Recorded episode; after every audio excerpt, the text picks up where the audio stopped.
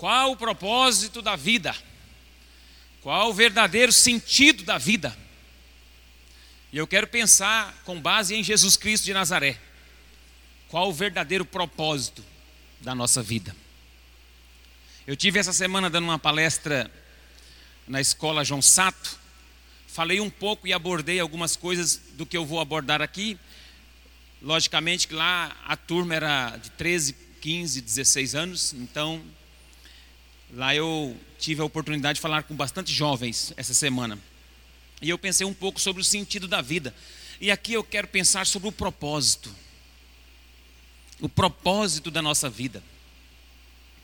E antes de ler o texto, eu quero fazer algumas definições. Vamos fazer uma oração primeiro. Curva sua cabeça. Pai querido, nós te louvamos por essa oportunidade. Louvamos o teu nome porque tu és Senhor Tu és o, dono de tudo. O Senhor governa sobre todas as coisas. Obrigado por essa noite. Fica conosco.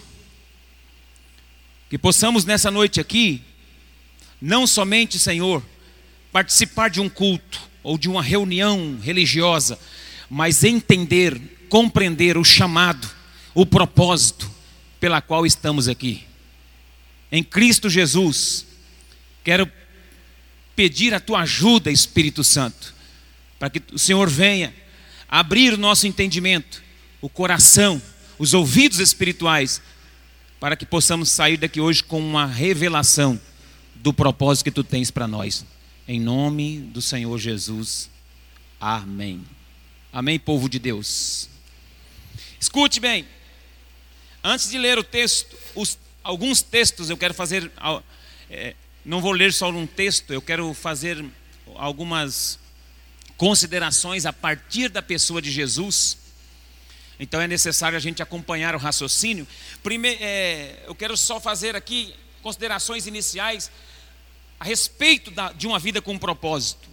Porque nós devemos entender uma coisa, irmão: a maior tragédia da vida não é morrer.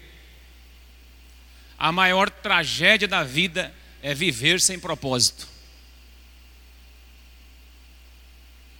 Não pense que a maior tragédia da vida é a morte. Não.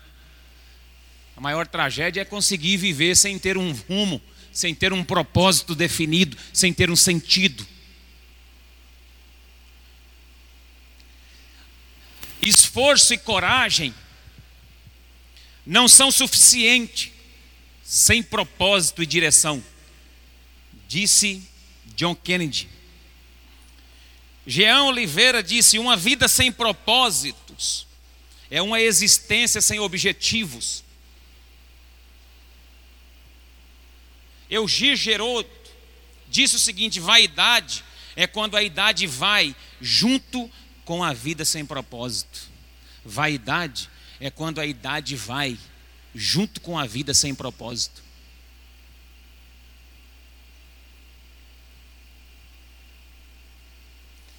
E Pedro Carlos disse o seguinte: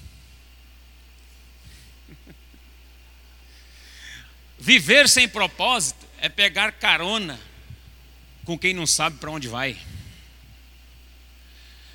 Viver sem propósito é a mesma coisa que você pegar carona com quem não sabe para onde está indo.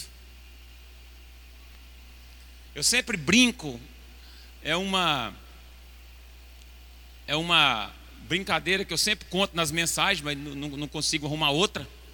Vai essa mesmo. Viver sem propósito é você seguir alguém que não sabe para onde está indo. Pegar carona num carro e falar para aquele que está te dando carona: onde você vai? Não sei. Ah, eu vou junto. Então é a mesma coisa de, é mesma coisa de pegar carona com o Leonardo, aquele cantor sertanejo. Esse, esse é sempre o exemplo que eu tenho, não tem outro. O dia que aparecer outro. Sabe qual é o, o exemplo do Leonardo, né? Eu não sei para onde vou, pode até não dar em nada. Aí. Quando você não tem propósito, pegar carona com um homem desse é uma vida sem propósito, irmão. Não sabe para onde vai e já está declarando que não vai dar em nada. Ninguém segue gente sem propósito. Ninguém confia em quem não tem um propósito definido na vida. Um dia é uma coisa, outro dia é outra. Um dia está vencendo, outro dia está morrendo. Ninguém segue gente assim. Com aquele espírito de. Desculpa a expressão. Já viram a galinha de Angola? Quem conhece a galinha de Angola? Como é que a galinha de Angola faz? É, estou fraco, estou fraco. Você já viu a galinha de Angola? Ela até que voa, até, ela voa, consegue dar um voo, mas logo ela shum, desce. Ela até dá um voo, passa uma cerca ou outra, até voa mais do que a outra normal, convencional, mas o voo também logo aterriza. É gente assim, com esse espírito assim, sem propósito, que não flui que não vai adiante. Pega carona com quem não sabe para onde vai, não tem um rumo definido. Então, para descobrirmos o verdadeiro propósito da vida, é necessário olhar para Jesus, é necessário olhar para a pessoa de Jesus. E com base em Jesus de Nazaré, eu quero é, detalhar para que você possa compreender a mensagem dessa noite, no sentido de responder quatro per perguntas. Nós precisamos responder quatro questões para, se não descobrirmos totalmente, pelo menos vislumbrar o rumo do propósito da nossa vida. E Jesus respondeu essas quatro perguntas, e são quatro perguntas que, que também nós, com base em Jesus, devemos responder. E as quatro perguntas é: quem você é? de onde você veio, o que você está fazendo e para onde você está indo. Nós vamos trabalhar essas quatro perguntas para nós termos uma noção daquilo que é uma vida com propósito. Quem está comigo, quem quer ir nessa viagem dessas quatro perguntas aqui, básica, é prático, é rápido, é ligeiro, e nós vamos sair daqui com uma palavra direcionada para a glória de Deus. Diga amém. A primeira pergunta: quem é você?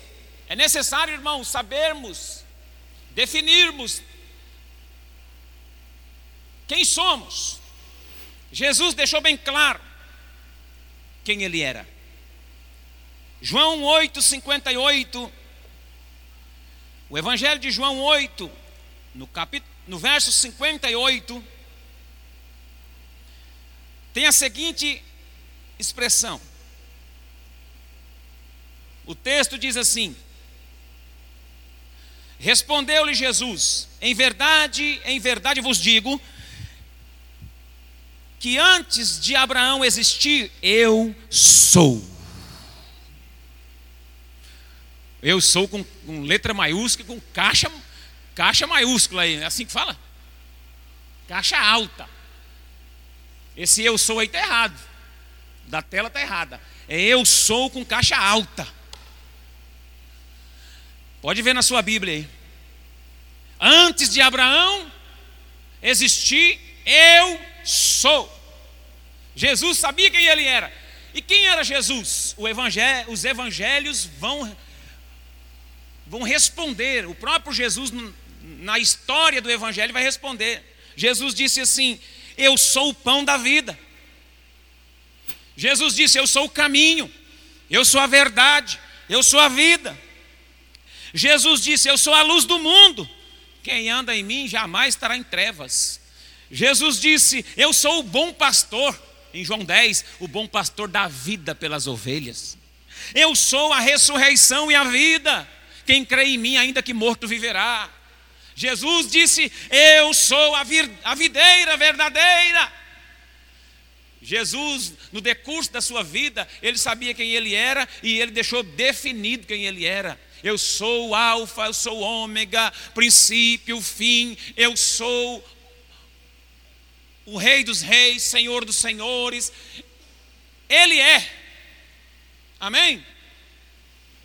Então Jesus tinha definido corretamente quem ele era. Ele sabia quem ele era. E é um problema quando nós não sabemos, quando nós não definimos de fato quem somos. Porque nós passamos a viver uma vida sem identidade, ou com uma identidade dupla, ou com uma identidade falsa. Ou coisa triste é a pessoa pensar que é uma coisa, quando na verdade ela é outra. Quando as pessoas elas têm dificuldades, crise de identidade, elas não sabem o propósito pela qual elas estão aqui nessa terra. E eu nunca presenciei na minha vida inteira, nesse tempo que eu tenho de ministério, uma crise tão grande de identidade nas pessoas. Eu atendo gente o dia inteiro e não dou conta de atender os que têm. E uma grande quantidade das pessoas estão sofrendo com depressão, estão vivendo um tempo, um tempo terrível. A, a nossa geração está deprimida. A nossa geração está sofrida não sabe de fato quem elas são. Não sabe de fato quem são. Mas Jesus não respondeu só quem ele é. Jesus respondeu quem somos a partir dele. Jesus disse assim: Olha, que ele veio para os seus, mas os seus não o receberam. E João 1,12 diz: Mas todos quantos o receberam, deu-lhes o poder de serem feitos filhos de Deus, a saber os que creem no seu nome. Então, todos aqueles que creram em Jesus foram feitos filhos de Deus. Deixa eu lhe dizer uma coisa, irmão: nem todos são filhos de Deus. Todos são criaturas de Deus. Mas filhos de Deus só são aqueles que creem no nome de Jesus. Só são aqueles que, a, a partir de uma confissão direta, do, sobre o nome de Jesus, declara que Jesus é seu Senhor, declara que Jesus é seu Salvador, esses sim são denominados, conhecidos, esses são declarados filhos de Deus, amém? Você já confessou que Cristo é seu Senhor, então você também tem identidade, você é filho de Deus. E é bom nós definirmos isso, porque se sabemos que somos filhos, temos uma herança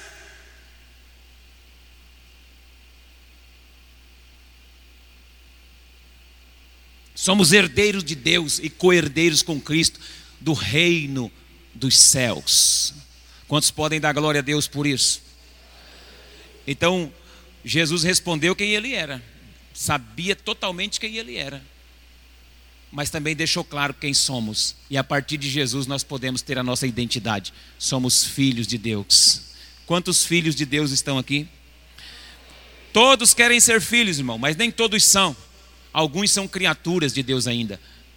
E é por isso que você precisa ter definido no seu coração que você é filho de Deus, para poder pregar esse evangelho que salva o pecador e tira ele da posição de criatura e atrai ele para o reino de Jesus, o reino do Pai, o reino dos céus, e traz ele para a filiação dos céus, traz as pessoas para serem filhos de Deus, adotados pelo Evangelho, pela palavra e pelo sacrifício de Jesus. Amém? Quem você é? Segunda, de onde você veio? Jesus também respondeu de onde ele veio. João 8,42 diz assim o texto: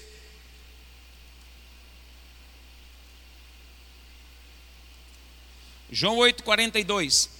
Replicou-lhe Jesus: Se Deus fosse de fato vosso Pai, certamente havíeis de me amar, porque eu vim de Deus.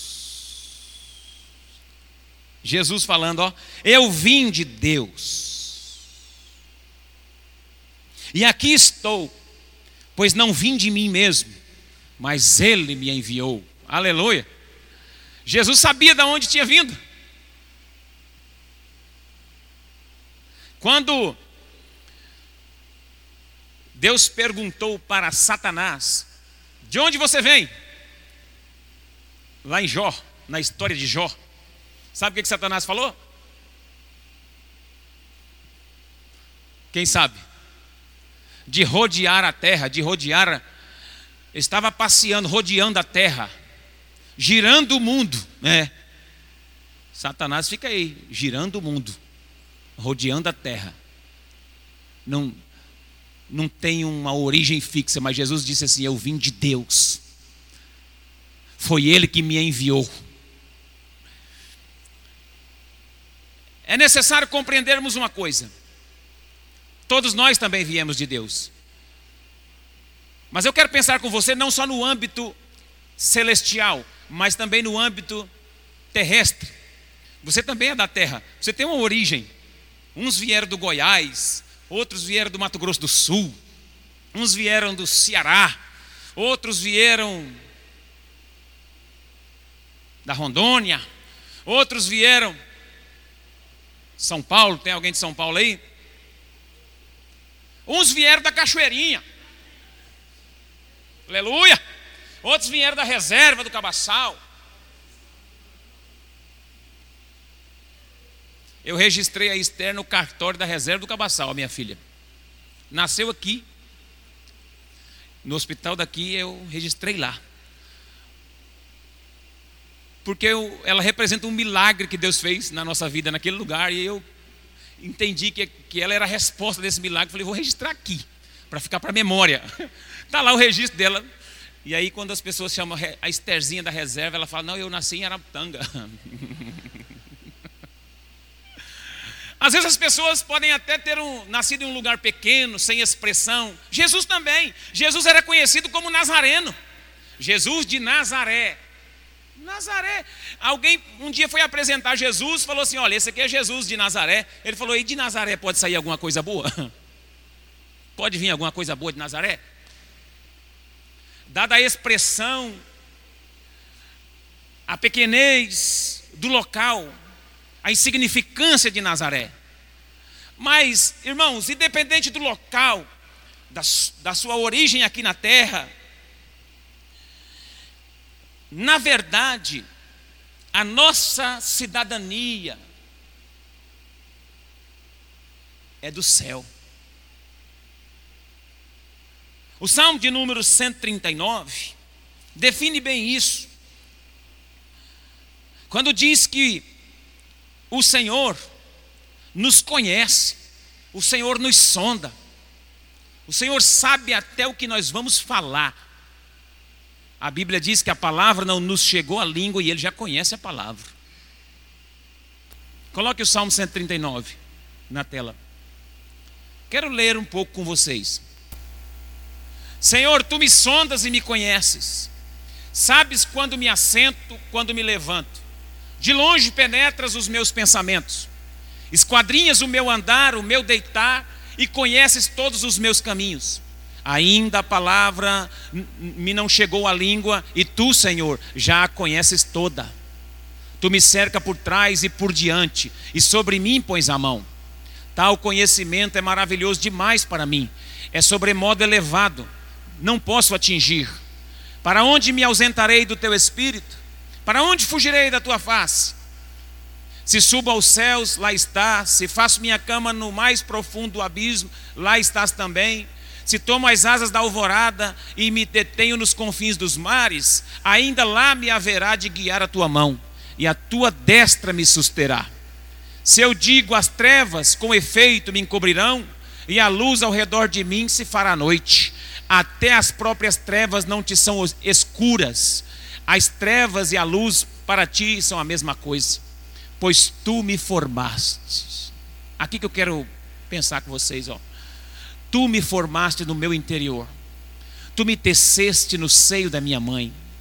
Graças te dou, visto que por modo assombrosamente maravilhoso me formaste. As tuas obras são admiráveis, e a minha alma o sabe muito bem.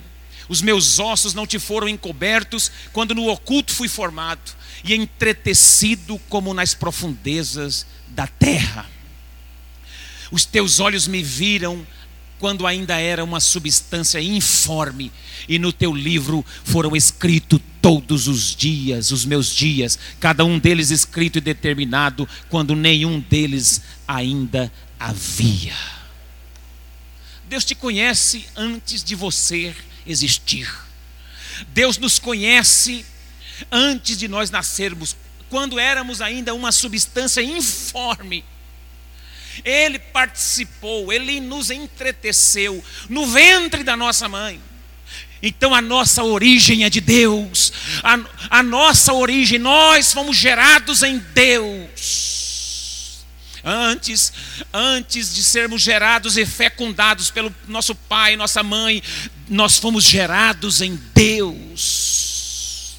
Você veio de Deus. E por que, pastor? Algumas pessoas não entendem, não entendem isso e se desviam e vão para um caminho mau se nós fomos originados, originados por Deus. Porque muitas pessoas escolhem o caminho mau do pecado, das malícias, da maledicência, de toda sorte de, de coisas erradas. Sabe por quê? Porque as pessoas pecaram e por pecar se afastaram de Deus, mas, no, mas ainda há dentro de si uma busca desenfreada para que haja esse regresso para Deus. De alguma forma as pessoas algum dia vão procurar Deus. Alguns procuram numa igreja, alguns procuram Deus no, no, no terreiro, alguns procuram Deus em algumas, denomin, algumas denominações, alguns procuram Deus é, sozinhos num, num, num canto, fech, num quarto fechado, alguns entram em depressão achando que vai melhorar, fazem yoga, fazem é, é, meditações, fazem uma série de coisas, buscam, buscam nas, nas bebidas, no, nos vícios, nas prostituições, nas noitadas, buscam nos afazeres, buscam nos trabalhos, buscam no refúgio, é, alguma coisa que satisfaça a sua alma, mas não é não, é vazio de Deus, daquele que, te, que o formou, daquele que o gerou, daquele que te fez desde o ventre da sua mãe. E quando nós descambamos para longe de Deus, sempre nós vamos sentir a necessidade de voltar para Ele, porque foi de lá que nós viemos viemos. Quem está me compreendendo, diga glória a Deus. Nós somos de Deus. Nós somos de Deus. Amém?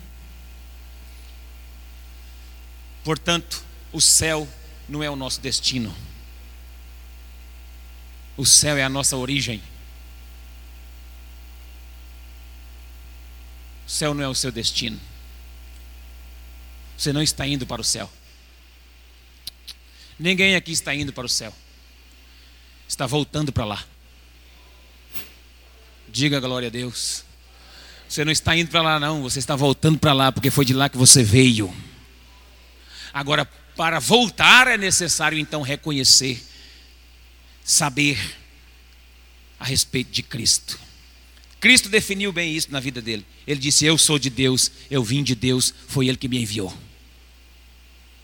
de onde você veio. Terceira pergunta, para definir o propósito da nossa vida: o que você está fazendo? A pergunta simples: o que você está fazendo?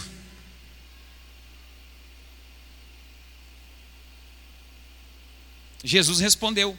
João, no capítulo 10, no verso 10, Jesus disse assim: Eu vim para que tenham vida e a tenham em abundância.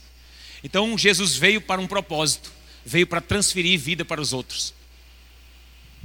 E você veio para fazer o quê? Jesus veio para morrer em nosso favor. Jesus veio para se entregar. Jesus veio para fazer uma transferência de vida. E eu vim para quê?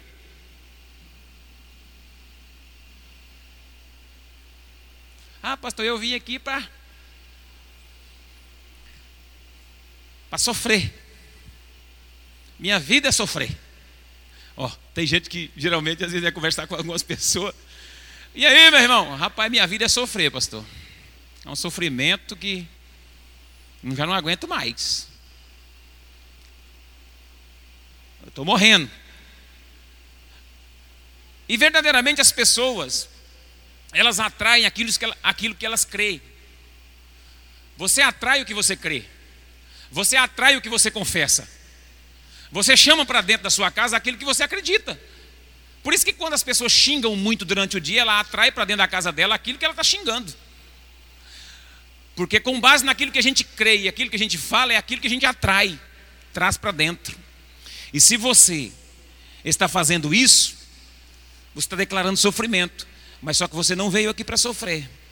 como, como filho de Deus, você é herdeiro de Deus, herdeiro de uma promessa. Jesus disse: Eu vim para transferir vida. Jesus veio para isso. Jesus era portador de boas novas. E porque às vezes na prática nós não conseguimos viver isso, viver esse propósito de portar boas novas, de declarar boas novas às pessoas, de transferir vida para as outras pessoas. Porque na verdade nós estamos mortos em nossos pecados. E aí nós não conseguimos transferir, porque a gente só transfere aquilo que a gente tem. Se você está morto, você transfere morte. Você só pode dar algo a outra pessoa que você tem. Você só pode ensinar aquilo que você aprendeu. Você só pode profetizar aquilo que você tem na sua vida. Se você tem morte, profetiza morte. Se você tem derrota, declara derrota. Se você tem mau humor, você declara mau humor. Agora, se você tem vida, se declara vida. Se você tem bênção, você profetiza a bênção na vida do outro. E foi para isso que nós viemos aqui. Só que isso não acontece na prática por, por um, N motivos, mas eu vou citar um detalhe da nossa geração. A, a nossa geração, é, creio eu, que seja a geração mais ocupada de todas as outras. Até pelo advento da mídia, da tecnologia. A nossa geração é a geração mais ocupada que existe. E C.S. Lewis, o escritor, diz o seguinte: que se o diabo não te prender literalmente pelo pecado, ele te fará ocupado.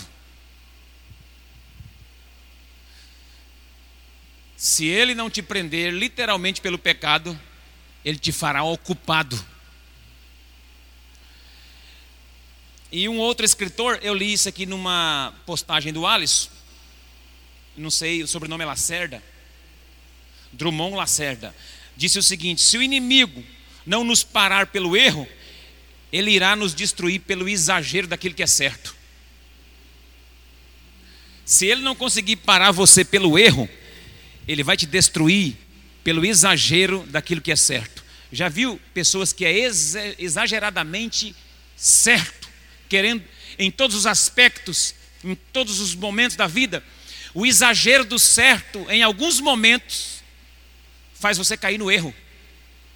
O extremo daquilo que é correto.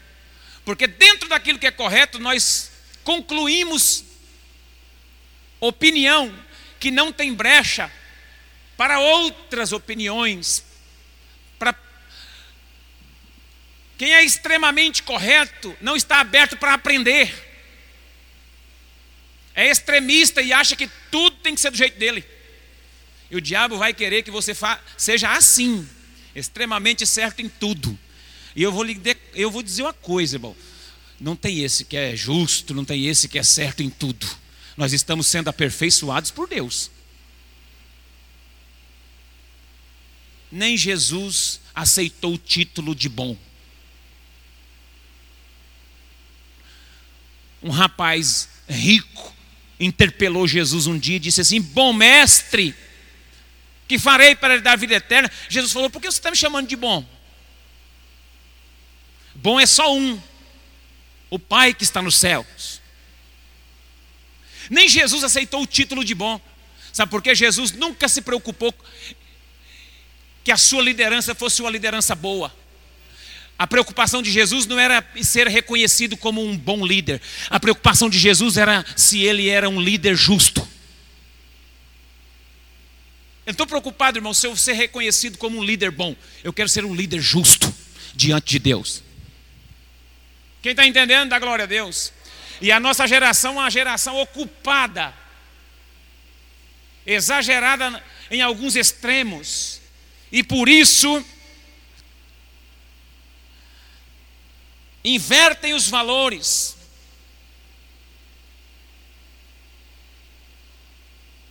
Perde o foco daquilo que é verdadeiramente importante. Daquilo que é verdadeiramente importante. E trocam muitas vezes, trocam muitas vezes essa ocupação por aquilo que é verdadeiramente importante.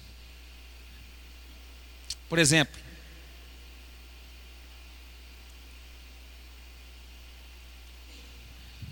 Existem homens casados que deixam a mulher dormindo e ficam até duas, três horas no celular. Está ocupado com o celular. E não é nem na pornografia, é no joguinho.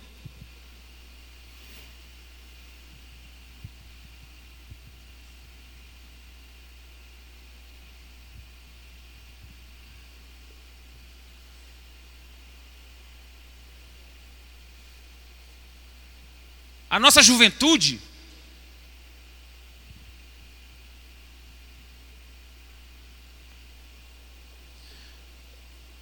Nós falamos tanto que os meninos não podiam pecar nos congressos, né, Alisson? Tanto!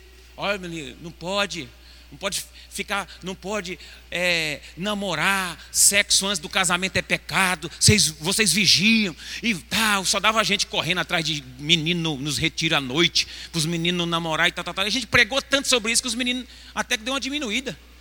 A nossa geração de hoje até que. Hoje, hoje já tem muitos jovens aí que são virgens. Mas só que aí está ocupado com outras coisas agora. Eles ficam até 3, 4 horas num tal de um joguinho aí, um Free Fire. Como é que é o nome? Free, free Fire. Pastor, mas isso aí não tem nada a ver, isso aí, porque isso aí não é pecado, não sei o quê. Falou, primeiro que é um, é um, é um jogo é que eles jogam online e que o cara vai, um, cada um vai, vai matando, vai subindo de degrau e vai, e vai indo. Aí, ultimamente está meio assustador isso aí, porque entrou uns atiradores nas escolas por aí. e aí eles estão querendo de todo jeito a, a,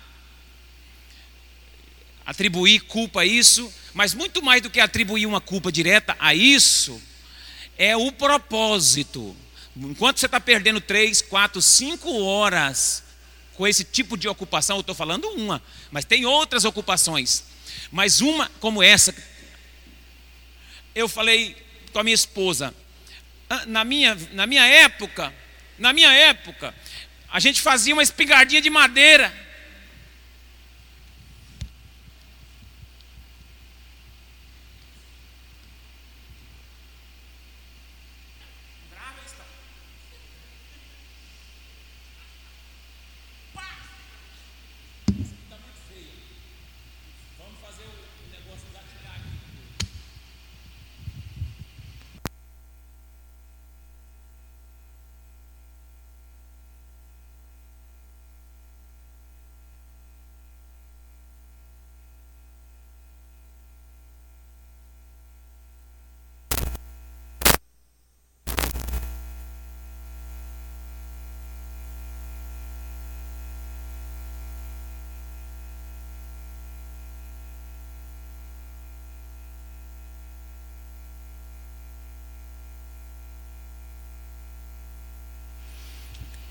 Passava duas, três horas também atrás da casa, atrás de pé de manga, um matando o outro, não era?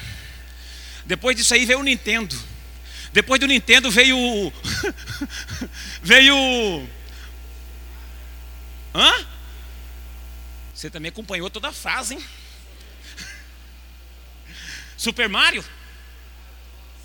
E veio subindo de produção, chegou os, os, esses videogames e hoje tem esses Playstation, agora não é Playstation mais não, agora é o celular de última geração, está na mão da criança, do rapaz, do homem, da mulher, está aí, tem, tem homem casado deixando a esposa e brincando de joguinho, e vocês, esses meninos aqui ó, que são solteiros, se vocês continuarem nesse embalo, quando vocês casarem, vocês vão largar a mulher de vocês quieta lá no canto e vão continuar no joguinho.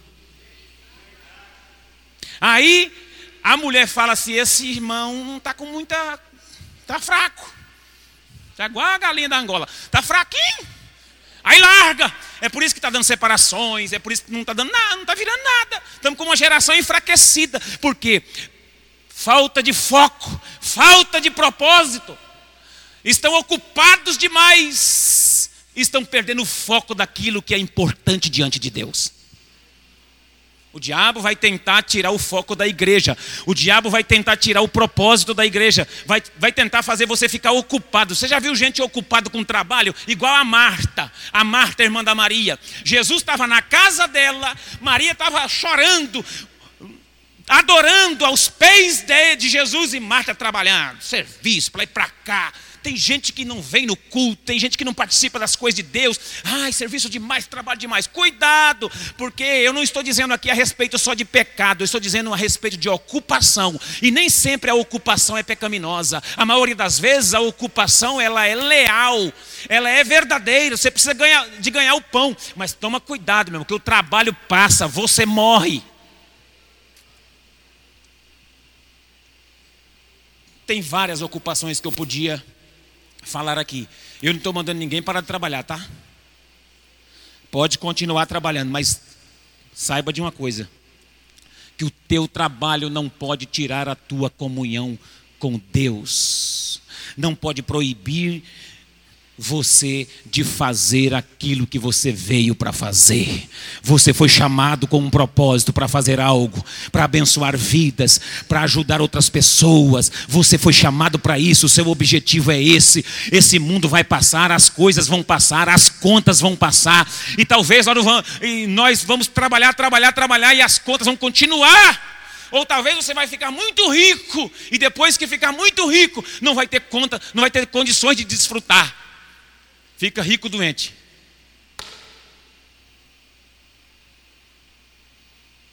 Desfrute das coisas e faça aquilo pela qual Deus te chamou para fazer. O que você está fazendo? Essa é uma pergunta. E último lugar. Para onde você está indo? João 16, 28. Jesus disse: Vim do Pai, entrei no mundo, todavia deixo o mundo e vou para o Pai. João 16, 28. Vim do Pai, entrei no mundo, todavia deixo o mundo e vou para o Pai. Tem uma definição de toda a mensagem é esse texto aí. Jesus. Irmãos, quem não tem alvo, quem não tem uma meta, vive sem orientação. Quem não tem um foco definido, vive sem orientação. João 8, 14. Jesus também diz que ele sabe de onde veio e para onde está indo. A resposta está aí, ó. João 8,14. Respondeu Jesus e disse: Posto que eu testifico de mim mesmo, o meu testemunho é verdadeiro, porque sei de onde vim e para onde vou. Pronto. Sei de onde vim e sei para onde vou. João 14, 2 diz assim: Na casa de meu pai há muitas moradas. Ele disse que sabe de onde veio e sabe para onde ia. E para onde ele ia, lá ele disse: Não fique preocupados, não entristeça o coração de vocês. João 14 começa dizendo assim. João 14 começa o verso primeiro dizendo: Não turbe, não perturbe o vosso coração. Crede em Deus, crede também em mim. Na casa de meu pai há muitas moradas. Ele sabia de onde, de onde tinha vindo, sabia para onde estava indo e para o lugar que ele foi, ele disse: Lá tem muitas moradas. Se não fosse assim, eu não vou teria dito: Vou preparar-vos lugar. Para quê? E quando eu for e vos preparar lugar, voltarei e vos receberei para mim mesmo, para que onde eu estou estejais vós também. Isso aí é palavra, irmão. Recebe? Isso é, isso é comidinha quente. Isso aí é alimento. João 6,47 disse assim: que aquele que crê em mim tem a vida eterna. João 6,47. Em verdade, em verdade vos digo, isso é Jesus dizendo: quem crê em mim tem a vida eterna. Quem é você?